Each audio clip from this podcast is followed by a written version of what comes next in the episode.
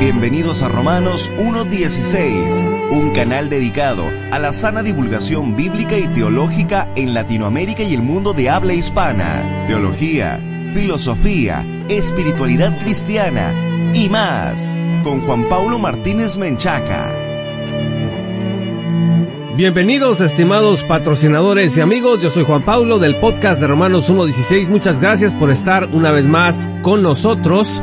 Si esta es la primera vez que escuchas Romanos 1.16, te queremos invitar para que visites nuestro sitio web oficial en www.jpaulomartinez.com y para que te unas como patrocinador en www.patreon.com diagonal Martínez. Vas a acceder a muchos recursos exclusivos que te van a equipar mejor para enfrentar los desafíos que presenta la posmodernidad.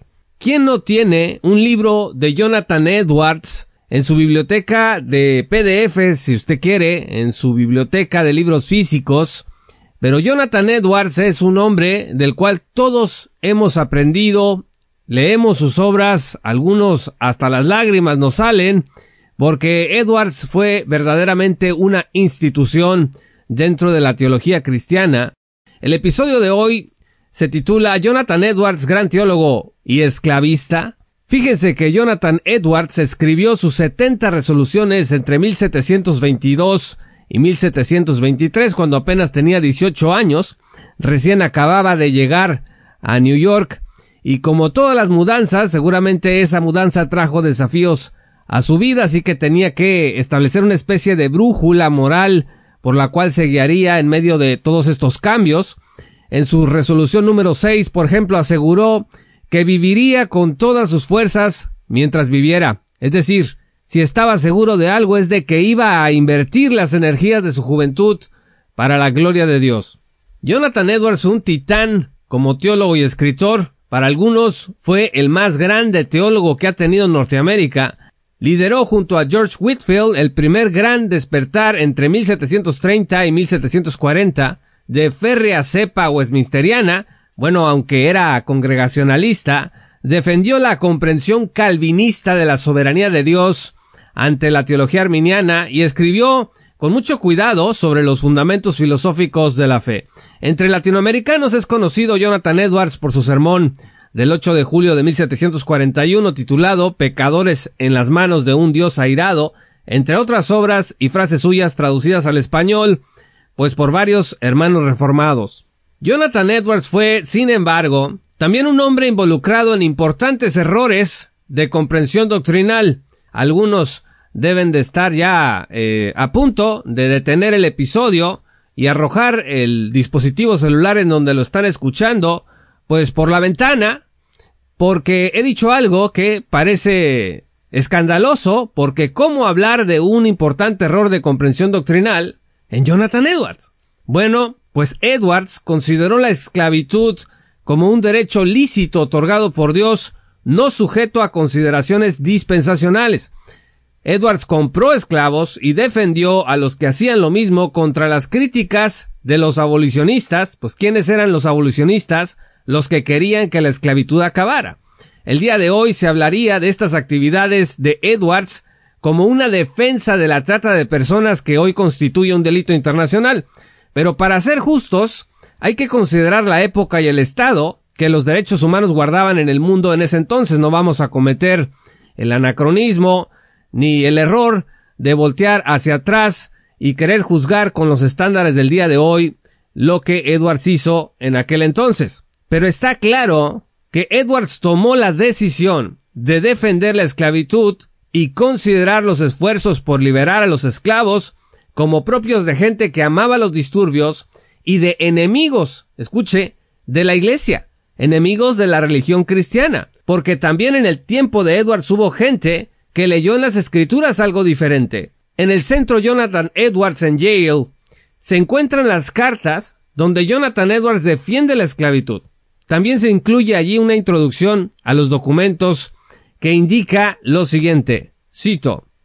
Aunque fragmentario y frustrantemente críptico en algunos puntos, este documento, se refiere a los documentos de Jonathan Edwards en Yale, es extremadamente valioso, porque es el único caso conocido de Edwards donde habla explícitamente sobre el tema de la esclavitud y más específicamente sobre la esclavitud de africanos en las colonias americanas. Edwards defiende la compra y propiedad de esclavos siempre que caigan dentro de la definición legal de esclavo, sean tratados con humanidad de acuerdo con la ley y sean cristianizados.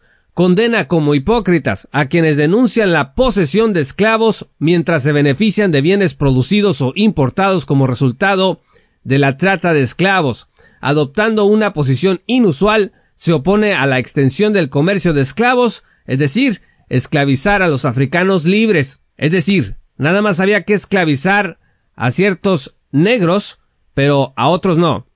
Basa su argumento, dice aquí la cita, en pasajes tomados principalmente del Antiguo Testamento. Fin de la cita. Estimados amigos, en general, la apelación a la escritura para discriminar, disminuir o estigmatizar a las personas se sigue dando en todo el mundo. Jeff Sessions, fiscal general de la era Trump, citó Romanos 13 para justificar la separación de niños y sus padres inmigrantes en la frontera sur. También hay ministros, ministros del Evangelio que citan los mismos textos de Romanos para entregar a las personas a la autoridad cuando descubren que no tienen papeles para estar en Estados Unidos. El supremacismo, por otro lado, sigue apelando a las ideas del predicador William Joseph Simons, que decía que el cristianismo era compatible con la idea de la superioridad blanca. Como se puede ver, este no ha sido un problema de épocas y contextos culturales solamente, sino un problema del corazón que se resiste a la verdad del amor y la dignidad con la que han sido creados todos los seres humanos. Al enfrentarnos a esta realidad, estimados amigos, pues muchos optamos por proteger a nuestros personajes favoritos, decimos, por ejemplo, no era tan malo, cuidaba de los esclavos, les daba educación y los rescató de peores destinos, o todo es por obediencia a la ley, como dice la Biblia, etcétera, etcétera. Pero por muy inquietante que pueda ser, la humanidad solo ha avanzado cuando ha reconocido que hay cosas que cambiar para mejorar, aunque lleguen a ser muy costosas para nosotros, para nuestros privilegios y lo que entendemos por normalidad.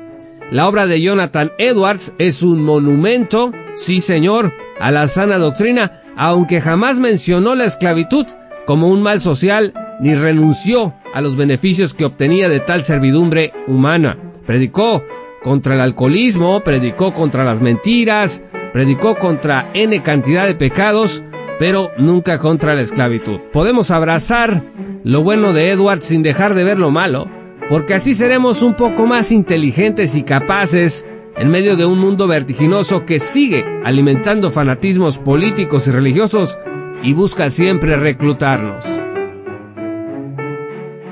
Muchas gracias estimados patrocinadores y amigos por escuchar este programa. Si aún no eres patrocinador, te quiero invitar a que te unas en www.patreon.com diagonal J. Martínez. Acabamos de iniciar una nueva temporada de videos exclusivos, así que únete el día de hoy para que no te los pierdas. Síguenos en nuestra cuenta de Twitter en arroba jpmartínez-r116 y también estamos en Instagram como J. Paulo Martínez 1.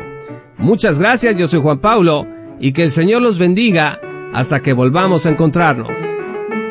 Esto fue Romanos 1.16 con Juan Paulo Martínez Menchaca.